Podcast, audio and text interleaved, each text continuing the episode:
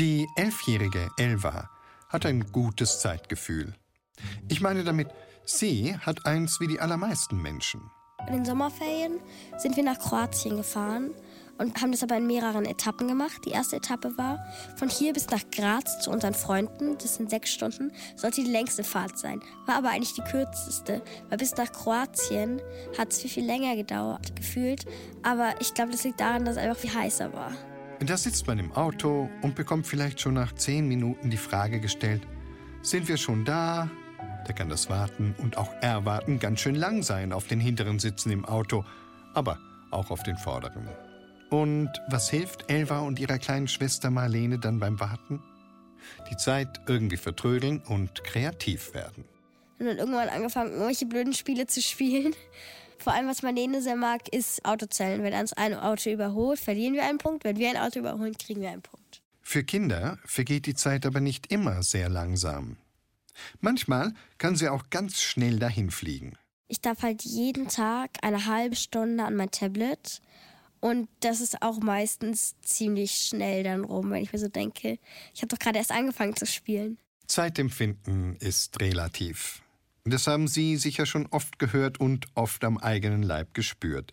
Aber ich behaupte, wie relativ die Zeitdimensionen sind, in denen wir denken, und die Messung der Zeit durch uns Menschen wirklich ist, davon haben Sie vielleicht bisher nur die Spitze des Eisbergs gesehen.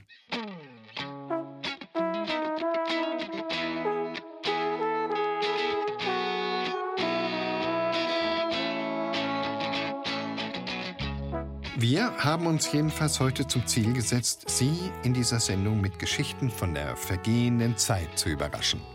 Kinder, wie die Zeit vergeht. Ja, um Zeit geht es heute am 1. Januar in der Zeit für Bayern hier auf Bayern 2.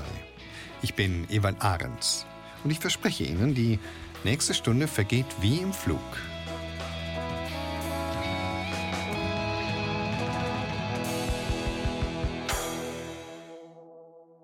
Kinder, wie die Zeit vergeht. Dieses, unser heutiges Motto, hätte der Held aus dem folgenden Beitrag auch seufzen können. Ich sage Held, weil es wahrscheinlich mehr als nur ein bisschen Mut gebraucht hat, um in dieser Welt so alt zu werden, wie er es geworden ist. Unsere Reporterin Tanja Palamkote-Schneider hat Christine Obermeier besucht, die bei ihren Recherchen zu ihren Vorfahren auf diesen außergewöhnlichen Mann gestoßen ist und den Spuren seines langen Lebens gefolgt ist. Ich fing an 1995, da war ich 43 Jahre. Das ist Christine Obermeier. Die mittlerweile 70-Jährige war nicht schon immer Hobby-Ahnenforscherin. Die Frage nach dem Wer bin ich und woher komme ich eigentlich, stellt sie sich nach einem einprägsamen Ereignis. Und zwar ist meine Mutter relativ früh verstorben und ich war beruflich sehr engagiert und habe mir wenig Zeit genommen. Und sie war plötzlich tot und ich stand da und dachte mir, mein Gott, na, jetzt weiß ich überhaupt nichts über meine Wurzeln. Und fing dann an, nachzuforschen. Weil den ältesten Mann sucht man ja nicht, über den stolpert man ja dann irgendwann drüber, ne? Der älteste Mann der Welt war ein Deutschböhme mit bayerischen Wurzeln, meint die Oberpfälzerin. Franz Eisenhammer hieß er. Franz ist ein indirekter Vorfahre von Christine. Und er wurde alt, sehr alt. Wie alt genau, das war der Ahnenforscherin zu Beginn ihrer Recherche auch nicht klar. Sie reist dafür in die Vergangenheit ihrer Familiengeschichte und fährt immer wieder zu ihren Wurzeln nach Böhmen, dem heutigen Tschechien.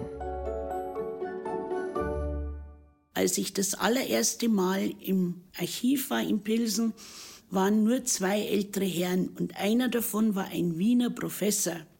Und beim Mittagessen hat er seine Leberwurstbrötchen rausgeholt und ich auch. Und dann sagt er, so auf typisch wienerisch, na Meul, wie lang forschten schon? Und dann sage ich, na, das ist heute mein erster Tag. Um Gottes Willen, vorheim, pack dein Backel und vorheim. Das kommt gleich nach dem Heroinspritzen. Und der Mann, muss ich heute halt sagen, hat recht gehabt. Wenn man einmal damit anfängt, mit Familiengeschichtsforschung, dann kann man eigentlich nicht mehr aufhören. Auf ihrem Computer zeigt sie mir den Geburtseintrag von Franz. Natus Huit am 3. geboren und am 4. Oktober 1731 ist er getauft worden. Franz Eisenhammer ist am 3. Oktober 1731 in Prischau geboren. In dem Geburtseintrag stehen seine Eltern Nikolaus und Margareta, sein Pate und seine Taufzeugen. Und dann findet Christine Obermeier noch etwas heraus. Der Vater, Nikolaus Eisenhammer, stammt gebürtig aus Langenpreising, aus dem Landkreis Erding in Oberbayern. Wie kommt es nun, dass die Familie nicht in Bayern geblieben und Franz in Tschechien geboren ist? Die Antwort liegt im Beruf. Sie waren Abdecker oder auch Vasenmeister. Als Christine über den Beruf vieler ihrer Vorfahren erfährt, ist sie schockiert. In dem Vorwort ihres Buches zur Familiengeschichte beschreibt sie Folgendes. Nachgeschlagen im Lexikon fand ich doch tatsächlich den Begriff Vasenmeister mit dem Hinweis siehe Abdecker und dort stand gewerbsmäßige Beseitigung von Tierleichen. Mir glitt der Brockhaus regelrecht aus der Hand. Waren doch für mich augenblicklich meine Vorfahren Banditen, Gauner, Räuber und Mörder und ein von der Justiz verfolgtes Gesindel. Zwischenzeitlich hatte ich mich schon von meinem Schock erholt, war losgezogen und erwarb Literatur und setzte mich mit diesem Thema akribisch auseinander. Die Materie begann mich zu fesseln. Jetzt, wo sie den Beruf der Familie kennt, findet sie in der Bayerischen Landesverordnung vom 16. Mai 1695 folgendes Gesetz. Es wird den Schindersleuten, welche nicht eine Vasenstadt oder Abdeckersgerechtigkeit wirklich besitzen, das Heiraten hinführo auf das Schwerste und bei unausbleiblicher Verwirkung unter diktierter Straf hiermit verboten, dass die herumvagierenden oder sonst verdächtige Freileute und Schinder allenthalben aufgehoben und den Venezianern auf die Galeeren übergeben werden sollen. Und in Böhmen war es so, dass in der Zeit, so um 1700, kaum Abdeckereien gegeben hat. Das heißt, es war eigentlich so ein neues Gebiet. Und da haben sich die alle festgesetzt. Und im Grunde genommen, alle Abdeckereien in Böhmen, also jetzt sage ich vorsichtig 95 Prozent, sind alles Bayern, die abgewandert sind. So landen Margareta und Nikolaus in Böhmen und bekommen Franz. Mit 24 Jahren heiratet Franz die 20-jährige Maria Magdalena Eder, Tochter eines Abdeckers in Welbowitz. Mit ihr bekommt er elf Kinder. Doch unser Franz wird mit 50 Jahren Witwer. Er heiratet wieder 1782 die 19-jährige Maria Anna Schmidt.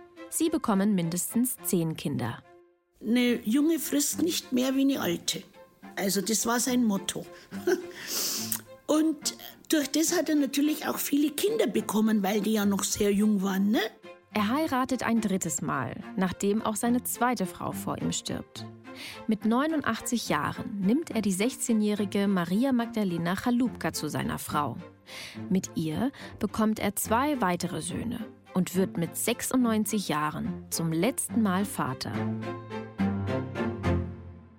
Nach dem Motto Lebt denn der alte Abdecker noch? macht sich 1851 ein Journalist aus Prag auf dem Weg, um den alten Franz auf dem Land zu besuchen. In der tschechischen Zeitschrift Lumir erscheint in der ersten Ausgabe Folgendes. Vom Land. Wunderbares Alter. Im Dorf, Im Dorf Radovesice im Unterbezirk Schlani lebt bis heute ein Mann, der sich nicht nur aufgrund seines hohen Alters einer großen Beliebtheit erfreut. Es ist der dortige Schinder Eisenhammer, der 1732 geboren wurde und heute somit 119 Jahre alt ist. Bei schönen sonnigen Sommertagen sitzt er in seiner sehr altertümlichen Tracht, er trägt nämlich eine bis zu den Knien reichende Hose aus Manchester Samt, Strümpfe, Halbschuhe, Jacke und eine Ottermütze vor seinem Haus und genießt die sonnige Wärme. Noch mit 80 Jahren war er ein flotter Tänzer. Und wenn es im Wirtshaus zu einer Rauferei kam, krempelte er die Ärmel hoch und rief: Mord, ihr Buben! Kommt her, wenn ihr aus dem Fenster fliegen wollt! Kommt her, wenn ihr aus dem Fenster fliegen wollt! Franz lebt bis zu seinem Tod auf seinem Anwesen in Radovesic. Am 29. September 1852, nur fünf Tage vor seinem 121. Geburtstag, stirbt der alte Franz an allgemeiner Wassersucht. Christine Obermeier fängt an, ihre Forschungsergebnisse festzuhalten. Sie schreibt ein Buch über alle Eisenhammer- und Eisenmann-Familien, die sie über den klassischen Familienstammbaum zurückverfolgen kann. Sie fährt an ihren freien Wochenenden nach Tschechien und besucht unterwegs immer wieder Abdeckereien. Nachdem sie das Leben von Franz Eisenhammer durchleuchtet hat, besucht sie den Ort, an dem er gestorben ist, Radovesic. Unter anderem lebt in der Nähe von Pilsen eine Eisenhammer-Familie. Der junge Mann, dessen Großvater war noch der letzte Abdecker. Und den habe ich also dann immer angestoßen und habe gesagt, da muss man hin und dort muss man hin. Und das ist jetzt zum Beispiel gerade in Radowesitz, wo der Franz ja gestorben ist, wollte ich in die Gemeinde und nachdem das Haus ja um 1800 gebaut wurde, ist ja logisch, dass da nichts mehr steht. Und es ist ein Neubaugebiet und das sind also ein Haus an der Straße nach dem anderen. Und in einem Haus war ein älterer Herr und der hat seinen Rasen gemäht. Und dann habe ich zu meinem Vetter gesagt, er soll aussteigen und soll den fragen, ob der vielleicht was wüsste von einer alten Abdeckerei. Und nach einer Zeit sage ich, gibt es vielleicht Fotos? Wann haben Sie denn das erworben? No, no. Und schon hat der seiner Gattin geschrien und hat ihr gesagt, also sie soll kommen und Bilder bringen. Und da waren alte Bilder drin in Schwarz-Weiß vom Abbruch. Und dann hat der ältere Herr mir erklärt, das ist der Eingang und da war die Küche und da war die gute Stube und hat das alles im Grunde genommen mit Fotos dokumentiert. Und der Keller steht noch. Der hat zwar das alte Haus abgerissen, aber diesen Erdkeller, den benutzt er heute noch. Und da haben wir dann so vorgestellt, wie der alte Franz da runtergegangen ist ne? und seine Kartoffel geholt hat.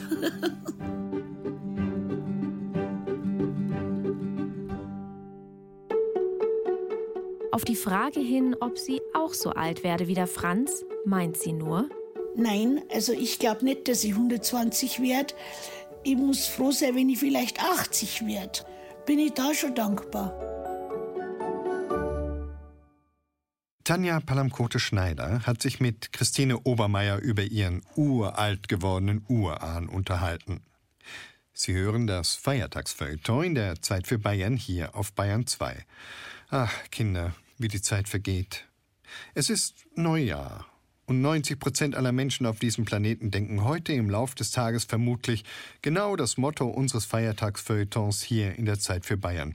Kinder, wie die Zeit vergeht. Aber Woher wissen wir das eigentlich, dass die Zeit vergeht? Wer ist auf diesen Gedanken gekommen und war das überhaupt eine gute Idee?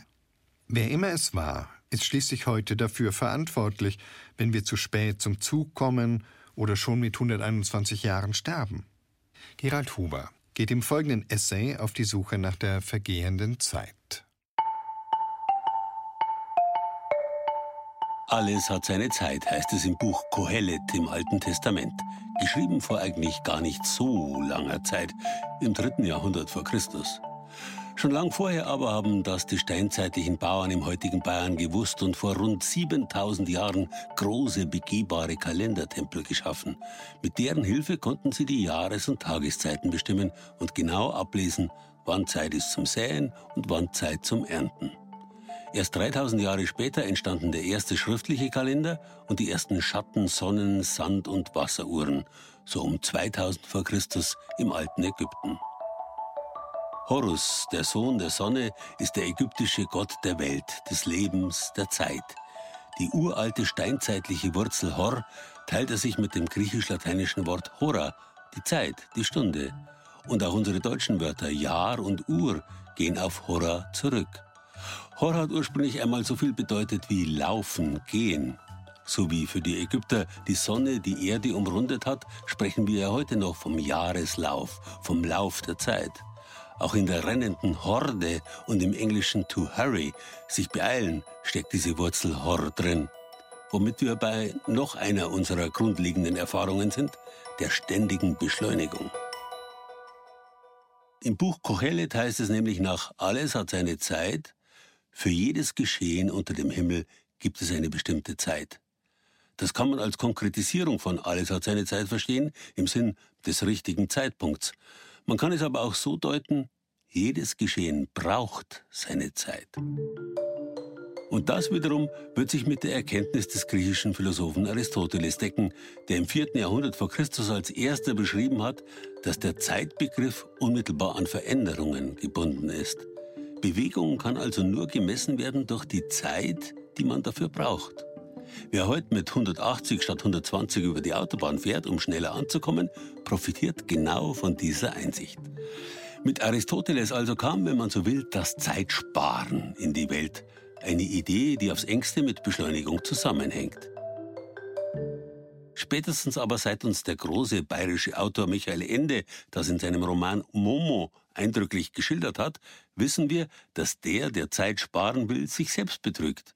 Sie erinnern sich vielleicht an die grauen Herren, die die Leute dazu animieren, Zeit zu sparen, um dann ihre mühsam gesparte Zeit in ihren Zigarren zu grauer Asche zu verrauchen. Tatsächlich, Zeit kann verrauchen, verschwinden, sich in Luft auflösen, in einer atemberaubenden Geschwindigkeit. Wir wissen alle, dass wir oft genug Zeit nur dafür sparen, um sie später totzuschlagen. Dazu kommt, was Aristoteles noch nicht gewusst hat, wer besonders viel Zeit spart, weil er extrem schnell fährt, sagen wir annähernde Lichtgeschwindigkeit, der verlängert dabei auch seine eigene Lebenszeit, möglicherweise um Jahrtausende relativ zu seinen Mitmenschen, denen er damit allerdings völlig aus den Augen, aus dem Sinn kommt.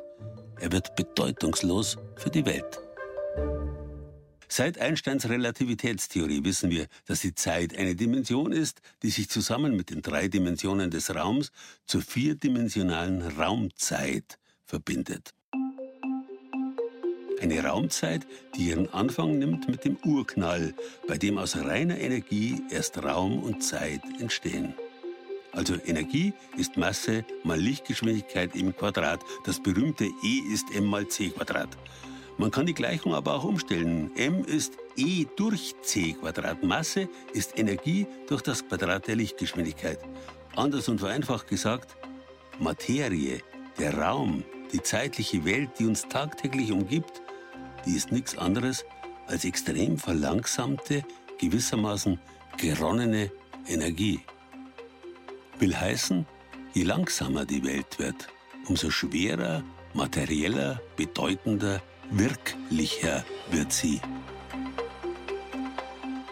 Wir wissen, um die Welt zumindest ansatzweise zu begreifen, braucht man Zeit. Man darf sie nicht sparen. Was sich wiederum mit unserer unmittelbaren Erfahrung deckt. Manchmal sind wir bei einer Tätigkeit so bei uns, dass die Zeit wie im Flug zu vergehen scheint, obwohl sie eigentlich ziemlich lang war. Wir haben den Flow erreicht, einen schwebenden Zustand, in dem wir eins sind mit der Welt, die uns umgibt und keine Zeit mehr kennen.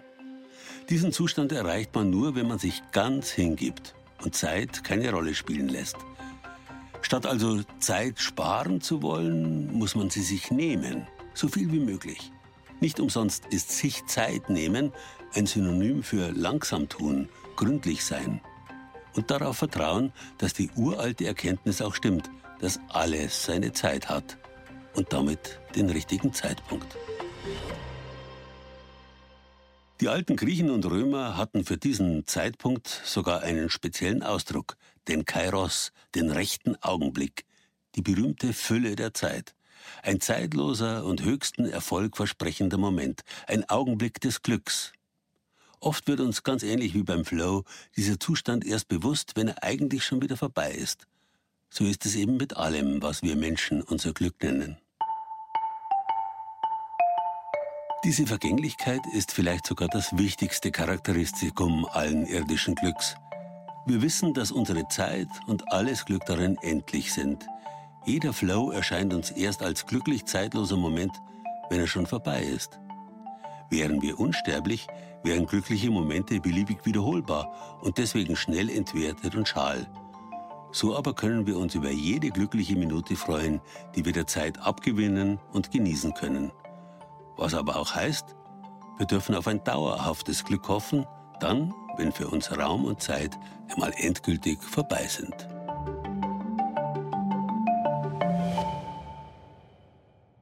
Die Vergänglichkeit der Zeit hat Gerald Huber in seinem Essay erforscht.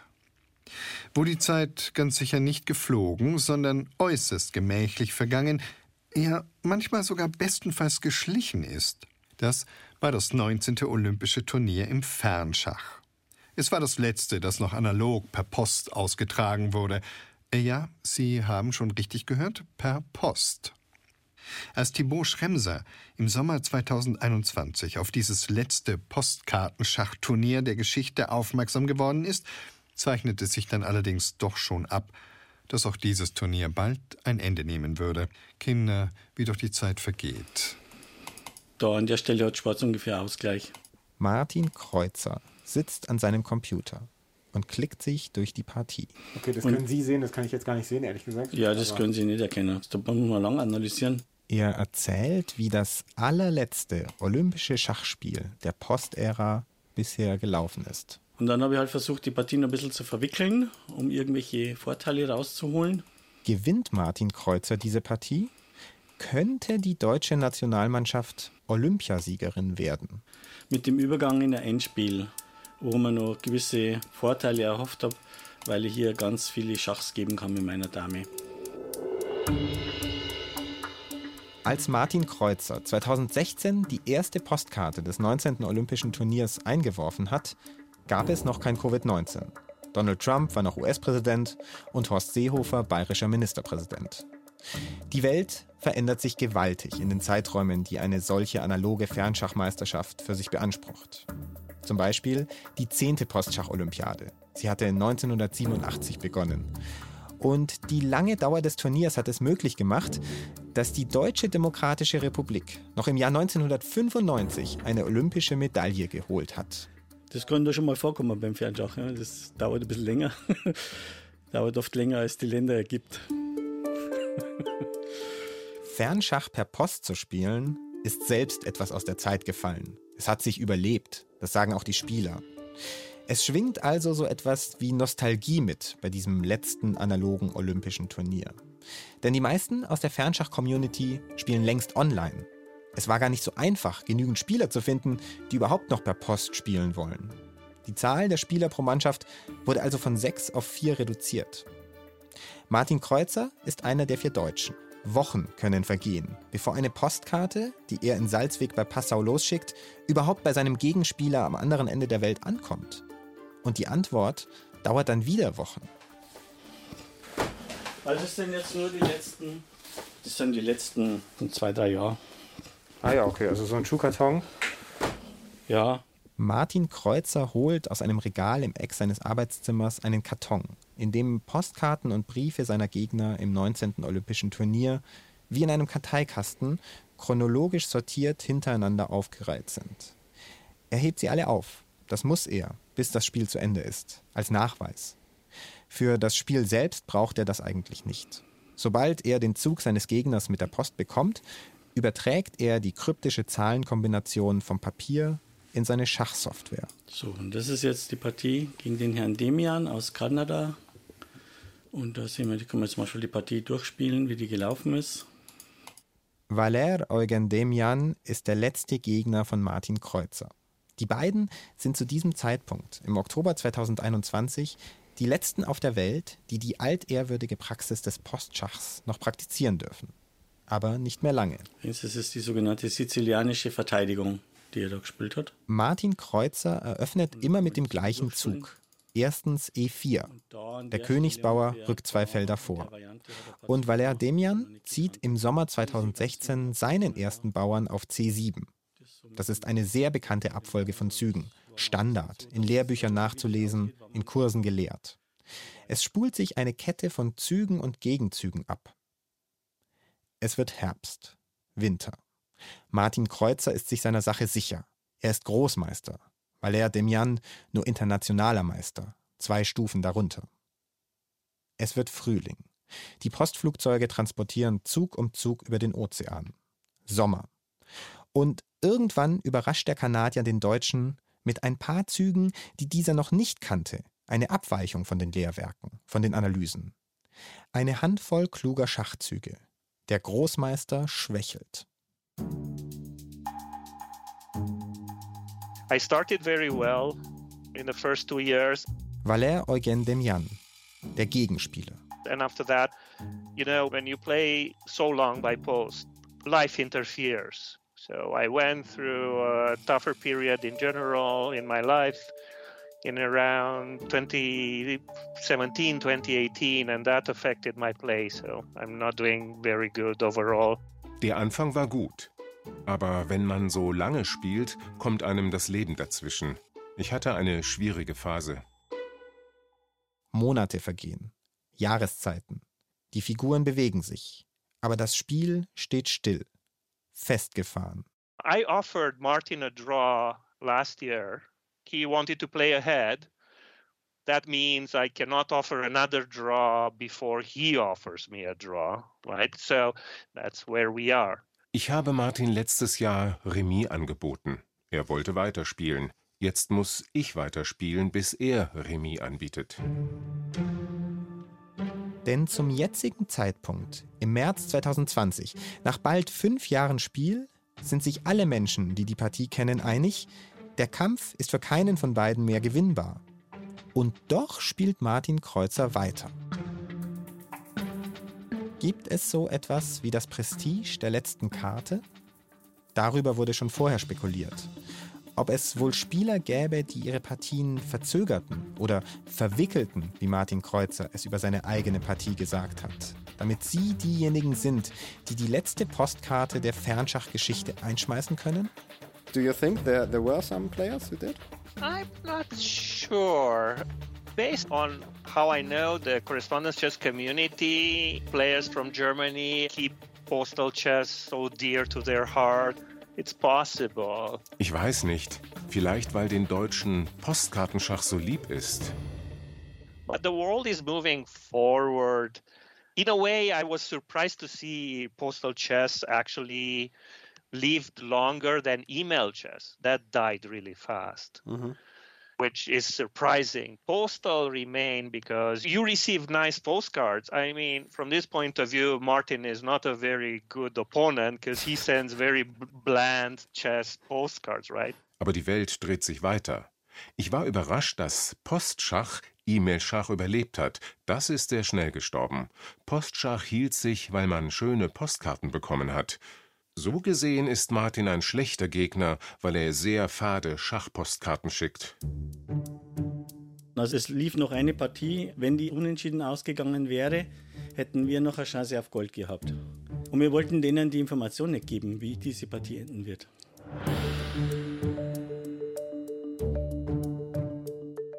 Aber im Juni 2021 geht diese andere Partie zu Ende, zu Ungunsten Deutschlands.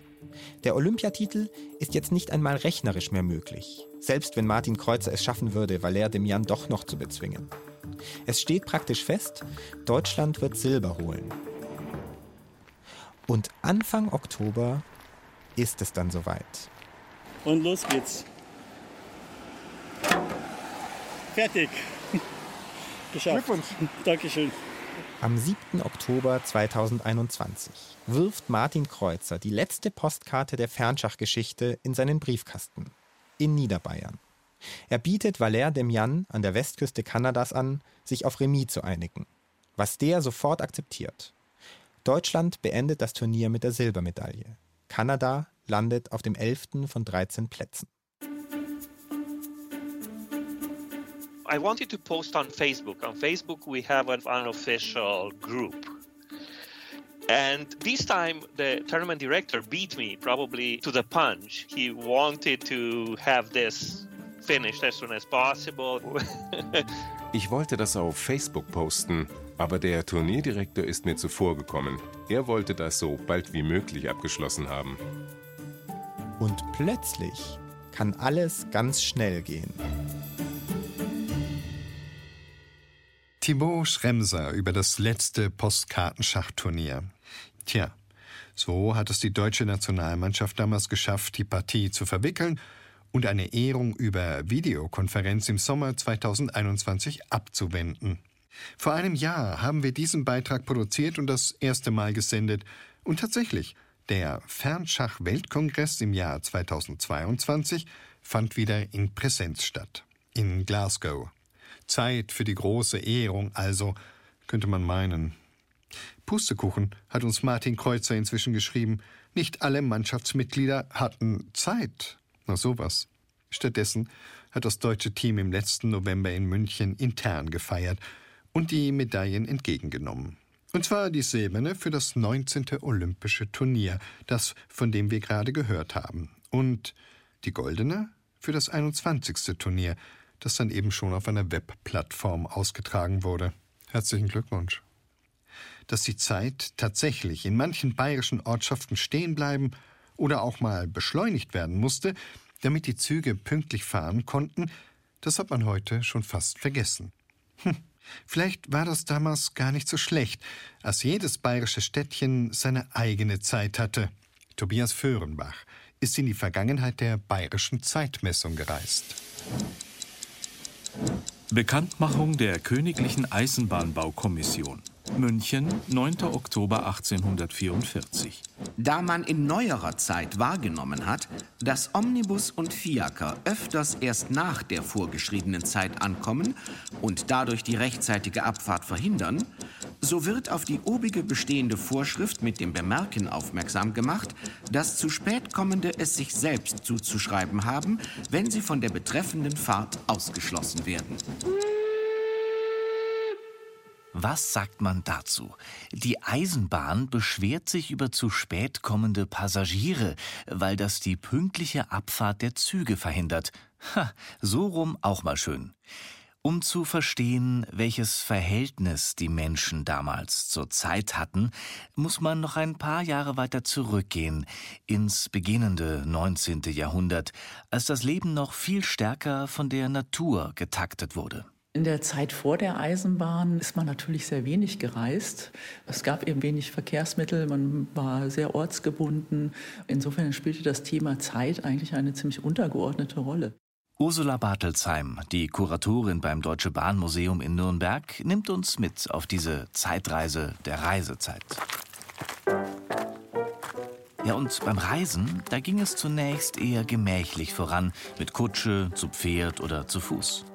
So kam es bei größeren Entfernungen auch nicht auf die genaue Ankunftszeit an. Minuten spielten keine Rolle, eher die groben Tageszeiten. Und sowieso war die Zeit relativ. Jeder Ort hatte nämlich seine eigene Zeit, die sich am Sonnenstand orientierte. Stand die Sonne zum Beispiel um 12 Uhr hoch am Himmel in Würzburg, dann war sie in München in diesem Augenblick schon über ihrem Zenit und in Karlsruhe kurz davor. Deshalb war in München und in Karlsruhe zu einem anderen Zeitpunkt 12 Uhr. Die Uhrzeiten in verschiedenen Städten wichen also voneinander ab. Aber das war für die Leute kein Problem. Noch nicht.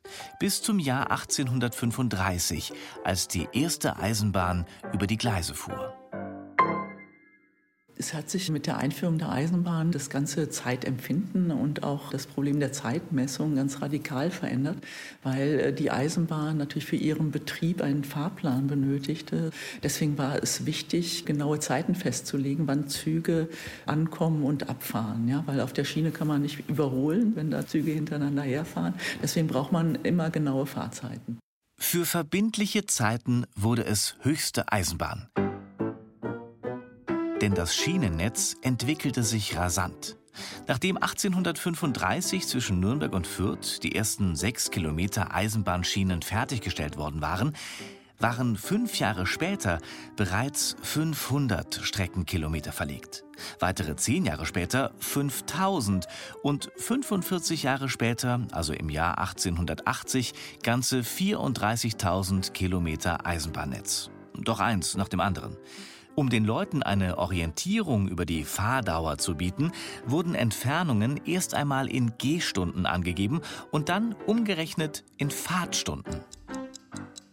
Von Nürnberg bis Forchheim 8 Gehstunden. Das ist eine Fahrtstunde. Bis Bamberg 15 Gehstunden. Bis Kulmbach 32 bis Hof Gehstunden. 51 bis Plauen Gehstunden. 61 Gehstunden. Ohne Rechendiplom keine Zugfahrt. Und das galt auch für die jeweiligen Abfahrtszeiten. Denn woran sollte man sich orientieren, wenn jede angebundene Stadt ihre eigene Ortszeit hatte? Das Chaos war vorprogrammiert. Die Leute verpassten die Züge, standen viel zu früh am Bahngleis oder wussten nicht mehr, wann der Zug jetzt genau wo ankommen sollte. Die Zuggesellschaften versuchten dem wilden Eisenbahnwesten irgendwie Herr zu werden. Das war am Anfang so, dass die Eisenbahngesellschaften, die eine bestimmte Strecke betrieben haben, dann immer die Zeit genommen haben, die Ortszeit, äh, an dem die Eisenbahngesellschaft ihren Sitz hatte.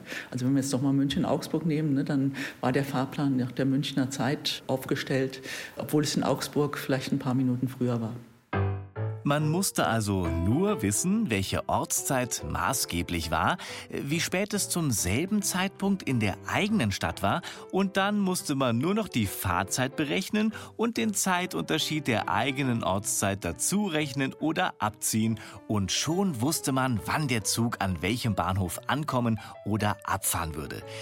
Saß man übrigens in jenem Zug, musste man seine Taschenuhr auf der langen Reise je nach Ortszeit mehrmals umstellen. Viele verstanden nur noch Bahnhof. Was also tun? Die Rufe nach einer Eisenbahneinheitszeit wurden lauter und die Debatten darüber ebenfalls. Reichstagsrede Generalfeldmarschall Graf Helmut von Moltke, 16. März 1891. Meine Herren, im praktischen Leben wird sehr selten eine Pünktlichkeit, die mit Minuten rechnet, gefordert. Es ist an vielen Orten üblich, dass die Schuluhr zehn Minuten zurückgestellt wird, damit die Kinder da sind, wenn der Lehrer kommt. Selbst die Gerichtsuhr wird vielfach zurückgestellt, damit die Parteien sich versammeln, bevor das Verfahren beginnt. Umgekehrt in den Dörfern, welche nahe an der Eisenbahn liegen, stellt man in der Regel die Uhr einige Minuten vor, damit die Leute den Zug nicht verpassen. Ja, meine Herren, selbst dies Hohe Haus statuiert doch eine akademische Viertelstunde, die auch zuweilen noch etwas länger wird. Ich glaube, dass es diese Verhandlungen erleichtern wird, wenn der Reichstag sich sympathisch ausspricht, welches in Amerika, in England, in Schweden, in Dänemark, in der Schweiz bereits ohne wesentliche Störungen zur Geltung gekommen ist. Ein Plädoyer für eine große Reform, wie sie in anderen Ländern bereits angestoßen wurde. Es war der Eisenbahner und Chefingenieur Sanford Fleming von der Canadian Railway, der die Lösung präsentiert hatte. Die ganze Welt sollte in verschiedene große Zeitzonen eingeteilt werden, um sich von der vorherigen kleinteiligen Zonenaufteilung in den Ländern zu verabschieden. Die ganzen Bestrebungen haben eben dazu geführt, dass 1884 eine ähm, Konferenz in Washington abgehalten wurde, auf der eben das beschlossen wurde, dass die Welt in 24 Zeitzonen eingeteilt wird, berechnet äh, nach verschiedenen Längengraden und losgehend von Greenwich in Großbritannien. Die Sternwarte Greenwich in London, schon für die Seefahrt ein wichtiger Bezugspunkt. Hier verläuft der Nullmeridian, von hier aus erfolgte also die Einteilung in große Zeitzonen und die versammelten Herrschaftsgebiete Deutschlands fielen glücklicherweise in ein und denselben, nämlich den 15. Längengrad. Nach dem internationalen Beschluss gab es zwar noch vereinzeltes Aufbegehren und es dauerte fast weitere zehn Jahre bis zur Umsetzung, aber dann kam es auch in Deutschland zur Vereinheitlichung der Zeit per Gesetz. Wenn man jetzt die beiden Extreme nimmt, Berlin und Bonn, äh, herrschte die gleiche Zeit. Vorher waren zwischen beiden Städten ein Unterschied von 25 Minuten. Deutschland atmete auf. Nicht nur für die Zugreisenden war das die entscheidende Erleichterung, sondern auch für die immer stärker wachsende Industrie, die anders als das flexible Handwerk für ihre Maschinen und Schichtdienste klare Zeiteinteilungen und Taktungen benötigte, Ebenso profitierten davon das Postwesen und die Schifffahrt. Die Eisenbahn hat uns also eine einheitliche Zeit beschert. Die Ironie der Geschichte, heute können wir genau deshalb so leicht feststellen, wie viele Minuten Verspätung unser Zug hat. Information zu ICE 2927 nach München Hauptbahnhof. Abfahrt 11.04 Uhr, heute circa 40 Minuten später. Wir bitten um Entschuldigung. Tobias Föhrenbach hat sich mit der Vereinheitlichung der bayerischen, ja sogar der deutschen Zeit beschäftigt. Vor 130 Jahren war es soweit und alle Uhren im Land gingen gleich. Ich widerstehe jetzt mal der Versuchung, überrascht zu tun und Ihnen ein entsetztes Kinder, wie die Zeit vergeht, zuzurufen. Nein, ganz im Gegenteil wünsche ich Ihnen eine Menge Zeit an diesem ersten Tag des Jahres 2023. Und es freut mich, dass unser Feiertagsfeuilleton in der Zeit für Bayern Sie hier auf Bayern 2 ein Stück in das neue Jahr hinein begleiten durfte. Wenn Sie Zeit und Lust haben, dann hören Sie doch auch am Dreikönigstag wieder herein. Mein Name ist Evan Ahrens und ich wünsche Ihnen ein frohes Neues.